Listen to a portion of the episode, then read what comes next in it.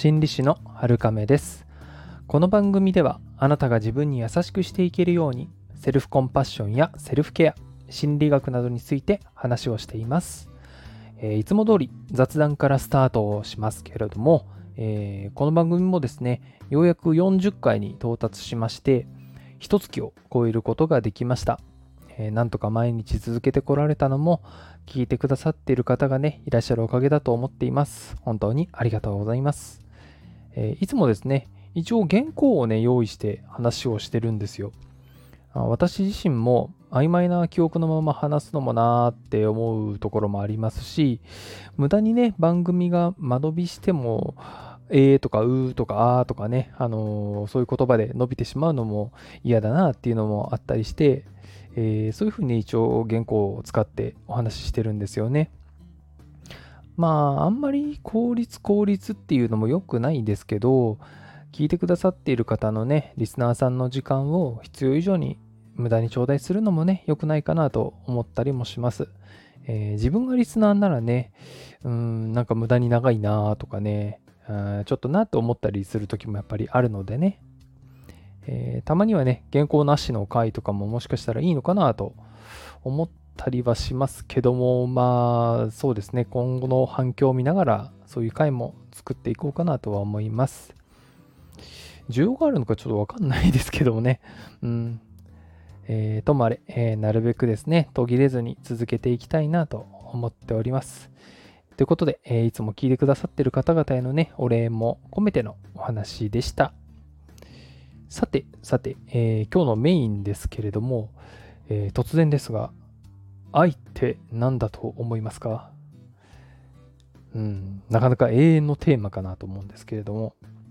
えー、愛について研究をしている、えー、社会心理学者のフロムという方がいらっしゃいますけれども、その方によるとですね、愛とは見返りを求めずに与えるものっていうふうに言われています。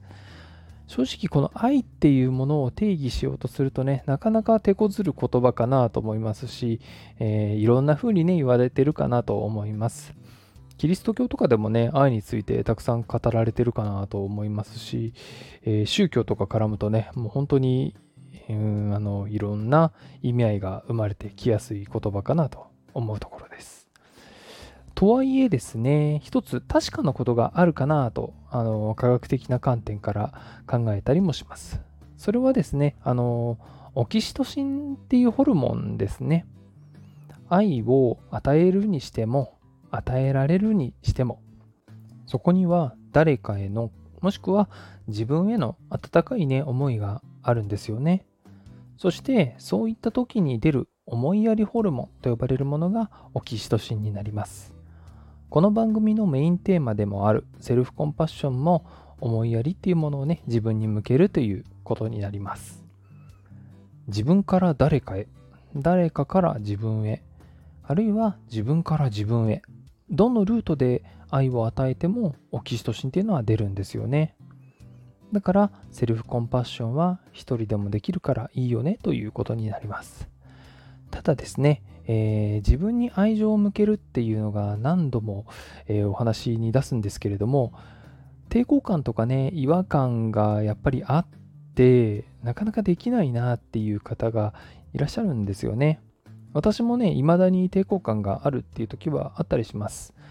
それはセルフコンパッションから遠ざかってしまってマインドレスにつまりですねやるべきことに追われて今に集中できなくなってて。ってことはマインドフルじゃなくてマインドレスなんですけれどもあとはねさらにあの自分自身のことも観察できなくなってしまってるっていう時に多いかなと思います。こういう時に一人でもあるいは少しだけ手助けを借りてセルフコンパッションモードになれるっていう方法があるんですね。えー、これがまあ今日のお話の答えなんですけれども、それはですね、ぬいぐるみです。もしくは動物でも大丈夫です。人間の皮膚にはですね、C 触覚繊維っていう神経が、神経ですね、神経があります。あの、アルファベットの C に、あの、虫の触覚の触覚に、あの、えー、布とか繊維質の繊維ですね。C 触覚繊維です。えー、ぬいぐるみとか動物を撫でると、この C 触覚繊維の神経がですね、えー、刺激されてオキシトシンが出るんですよね。動物やペットはまともかくとしてぬいぐるみっていう風になると特にね男性とか年配の方は抵抗を示す方も多いかなと思います。ですけれどもその気持ちっていうのはその抵抗感っていうのはもし今ですね愛もっと言えばあのオキシトシンそういったものの癒しが必要であるっていうふうに分かっているそういった時に、えー、そのそれ以上に気にしなきゃいけないのか大事にしなきゃいけないものなのかっていうのをちょっと考えてほしいんですよね。抵抗感がある自分を否定する必要はないんですよね。それはそれとして認めて置いとけばいいですし、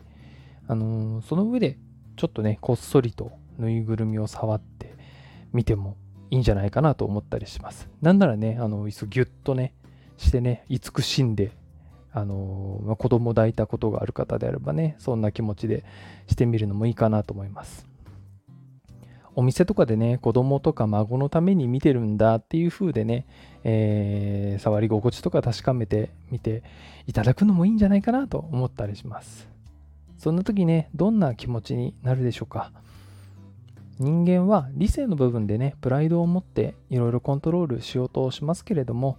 こういった本来持っている欲求っていうものはとても素直に反応するはずです。こんなね、えー、ぬいぐるみを触るような、ペットに触れるような、それをね、撫でるような、そういう些細なことでセルフコンパッションの効果が得られるんであれば、お得じゃないかなと思ったりします。誰かと親密な関係にならなくてもできますし、触り心地もいいですよね。心も癒されますし、結構おすすめなんじゃないかなと思っています。セルフコンパッションをね、習慣化しようかなって思ってらっしゃる方はね、よければ、えお試しくださるといいかなと思います。今日も最後まで聞いてくださってありがとうございます。この放送がお役に立てれば嬉しいです。今日もあなたが自分に優しくあれますように。心理師のはるかめでした。